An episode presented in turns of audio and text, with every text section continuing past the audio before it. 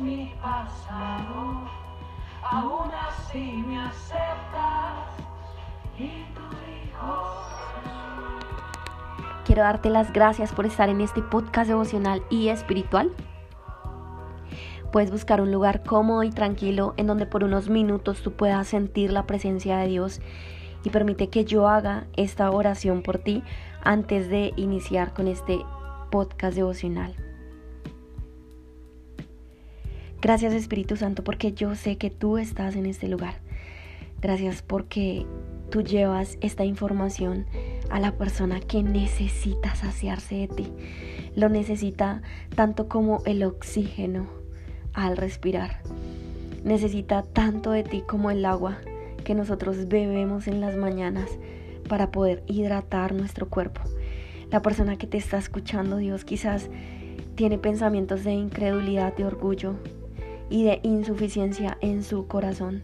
Y hoy nosotros queremos que tú lo cautives y que tú lleves, Dios, toda raíz, toda causa que le ha generado cualquier tipo de opresión, la lleves hoy a tu presencia y que la persona que te escucha te pueda sentir tanto, tanto que no haya lugar ni un día más para dudar de tu presencia, que lo plantes Dios en tu casa y que le hagas entender que su cuerpo es el rebozo del Espíritu Santo sobre él, sobre sus pensamientos, sobre sus emociones y sobre todo aquello que tú vas a empezar a ejercer en su corazón. Yo te la entrego, yo te entrego, Dios. Esta alma es tuya. Recíbela, Dios, con un amor profundo y te lo digo, amén. En días anteriores y en podcast anteriores pasados, te compartí acerca de siete características y hoy es la última característica. Em, la, sí, la última característica. de siete características de cómo nosotros confirmamos que nosotros hay un bajo nivel de autoestima. Y esto no lo hacemos para generar en nosotros autoconmiseración, sino esto que lo hacemos es para poder llegar a los brazos de Dios y, poder y poderle decir a Dios profundamente, Dios, yo sé que tener una sana autoestima está en base a ir a ti, a tu presencia, y yo necesito, Dios, que tú me sanes, y yo necesito, Dios, confirmar en que en mí hay un profundo amor propio, porque tú eres el que hace todas las cosas nuevas. Cuando tú tienes humildad en el corazón, Dios te empieza a confirmar estas siete características, no para reprocharlas o juzgarlas, porque en Dios no hay y ni existe maldad, sino para que tú puedas empezar a interiorizar que a través de Dios y en las promesas de Dios hay una mejor confirmación de la gracia y de lo que Él quiere hacer en ti acá sobre este plano material. Así que esta séptima característica se llama y se titula cómo apasionarse y cómo nos apasionamos por el papel de víctima. Reconocemos que tenemos un bajo nivel de autoestima cuando nos apasionamos por el papel de víctima. Vamos a volver nuevamente a Éxodo, al capítulo donde Dios le dice a Moisés, coloca tu mano en el bolsillo. Cuando él la saca tenía lepra y es, es impactante como Moisés saca su mano y tiene lepra. Pero Dios vuelve y le ordena y le dice, vuelve a sacar y cuando la saques, Él la tiene nuevamente sana. Formas en las que Dios nos sana y es a través de las visiones. Hoy quiero que tú te lleves un profundo amor y un profundo anhelo de buscar a Dios a través de tu corazón y por medio de las visiones. Sin fe, que también es visión, es imposible agradar a Dios. Esto es loco para un escéptico, porque tu cerebro además de pasar por un tiempo de comodidad, siempre te hará razonar y te dirá, ay, ¿para qué crees en eso? Pero es que sin fe es imposible agradar a Dios. Aquellos que caminan en promesas divinas no tienen tiempo para andar con un papel apasionante sobre víctimas Hoy Dios lo que quiere hacer en ti es quitarte toda carga apasionante que has tenido de pobrecito yo, no soy nadie, ¿para qué hago esto? Nada sale bien, esto no funciona. ay, ¿qué voy a hacer con esto? Ay, mira cómo me tratan.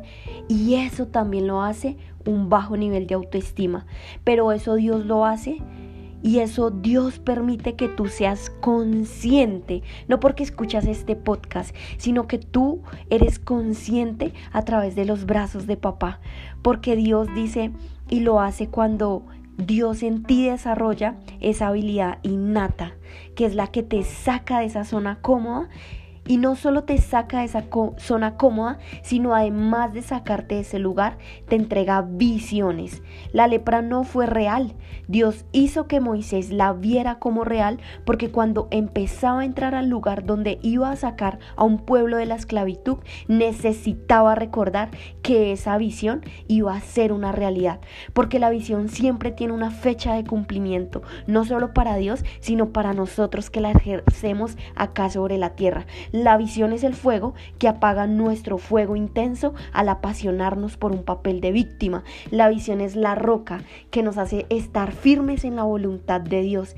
Y Dios entrega a Moisés dos visiones al sacar su mano y al colocarle lepra y al hacer que el agua se convirtiera en sangre.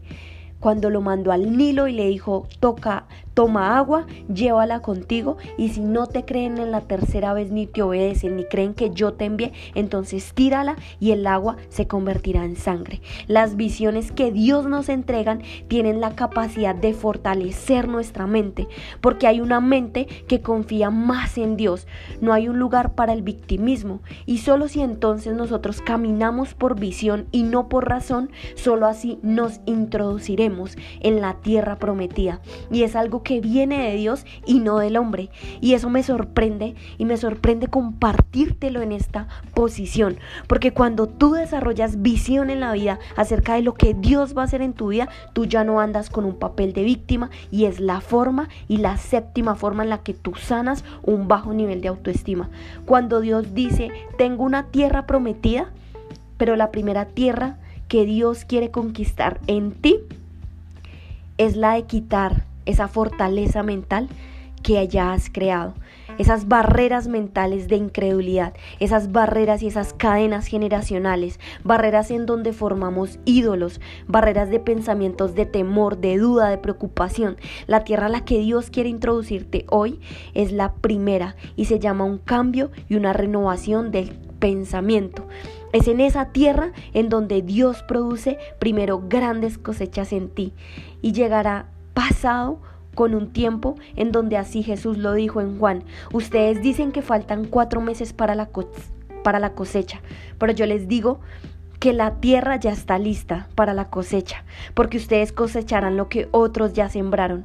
Aquella tierra con la que Dios quiere hoy formarte es el cambio de tu pensamiento. Del producto del pensamiento nacerá el poder de un cambio material y no al contrario. A veces queremos y en la vida queremos experimentar tantos cambios materiales, queremos controlar todo lo externo, pero se nos olvida pensar que Dios primero lo que quiere construir en nosotros para llevarnos a una tierra profunda y prometida es la introducción a nuestro pensamiento, ese pensamiento que se introduce a través de su voluntad y de su presencia. Y es la primera tierra que Dios hoy quiere sanar, la de tu mente.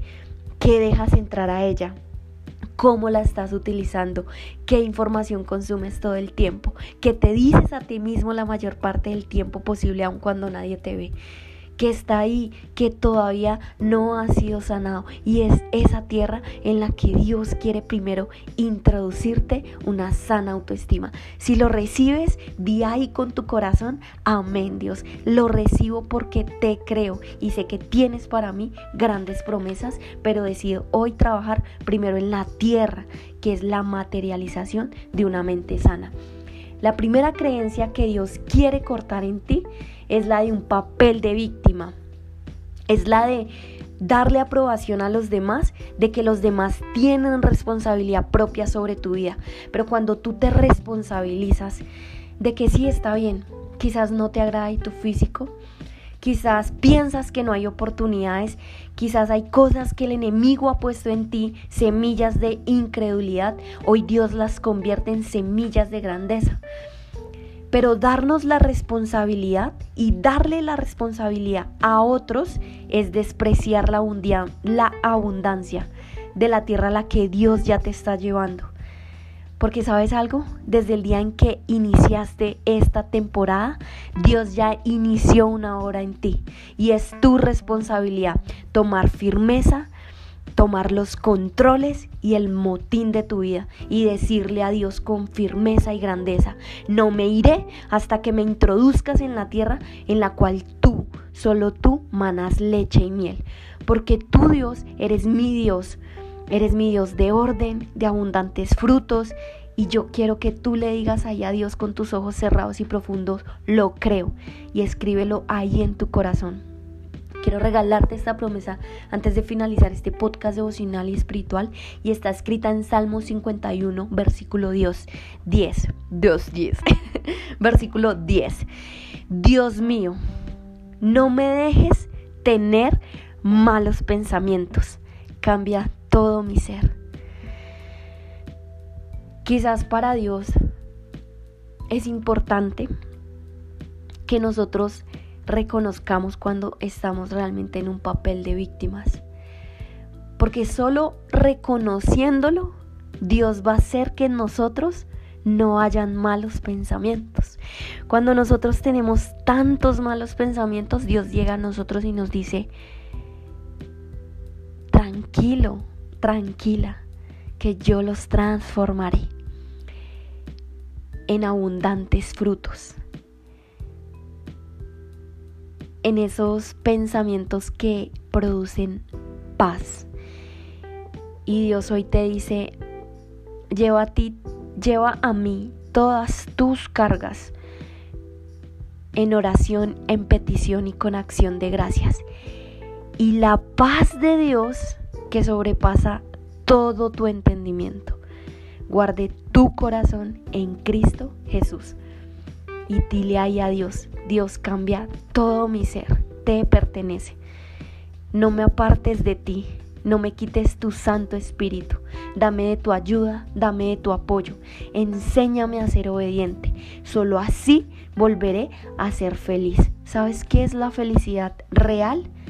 La que se construye desde el alma es un gozo que ninguna circunstancia lo puede derribar. A los pecadores les diré que obedecerte y que cambiar tu manera y cambiar la manera en la que viven es toda una sadía. Pero que si solo así tú nos has llamado, entonces solo así ejercitaremos mucho más el poder de nuestro pensamiento para que tú nos lleves a grandes cosechas. Y en el versículo 16 quiero que tú sepas que dice, yo con gusto te ofrecería animales para ser sacrificados, pero eso no es lo que quiero, eso sé que no te complace. Para ti la mejor ofrenda es la humildad. Tú, mi Dios, no desprecias a quien con sinceridad se humilla y se arrepiente. Dios hoy lo que quiere es que tú le digas, Dios, yo humillo hoy mi orgullo, yo humillo hoy mi incredulidad. Dios, yo humillo las veces en las que he dejado de confiar en que tienes grandes cosas para mi vida. Yo humillo, Dios, y humillo, Dios, cuando me he burlado, cuando he criticado, cuando he juzgado a quienes llevan ahí tu presencia y quizás he negado eso. Yo humillo, Dios, mi corazón sarcástico y burlesco y te lo entrego para que tú me completes en tu grandeza. Y si lo hiciste ahí con un corazón genuino, recibe de Dios esta séptima sanación de un bajo nivel de autoestima para convertirla en un tiempo de grandeza. Dios te ama, te amo, te bendigo porque Dios lo hizo primero. Y te dejo con esta hermosa canción de Generación 12. Vuelve a casa, porque sabes que Dios te necesita para una visión mucho más grande que tus temores.